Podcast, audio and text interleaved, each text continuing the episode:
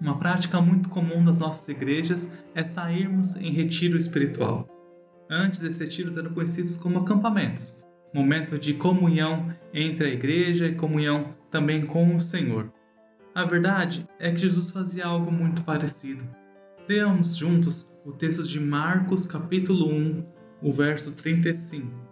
Diz assim a palavra de Deus: E levantando-se de manhã muito cedo, estando ainda escuro, saiu e foi para um lugar deserto e ali orava. Todos nós precisamos de momentos afastados da agitação do dia a dia para nos conectarmos mais a Deus e também para mantermos os nossos corações, a nossa intenção no lugar certo. Nós precisamos também de momentos para recarregarmos as nossas baterias e mantermos elas sempre num nível alto e cheio.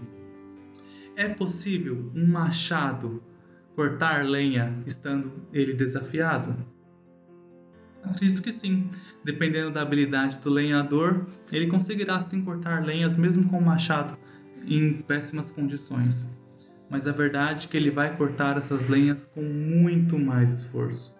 Melhor seria se ele tivesse com seu machado bem afiado, e assim ele conseguirá cumprir a sua tarefa com êxito, com menor esforço. Nós Assim como o lenhador, precisamos de momentos para afiarmos os nossos machados e assim podemos desempenhar a obra que o Senhor nos confiou com maior habilidade e tendo, obtendo melhores resultados e também tendo menor esforço.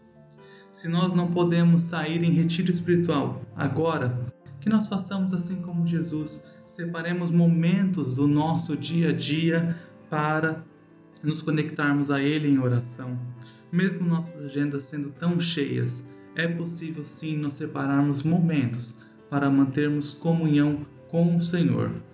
Lutero costumava dizer que se o dia dele estava muito atarefado, ele deveria acordar três horas antes para orar. Que nós façamos como Lutero e separemos momentos do nosso dia para estarmos em retiro espiritual, em momentos a sós com o Senhor. Que Deus te abençoe, meu querido irmão e amigo.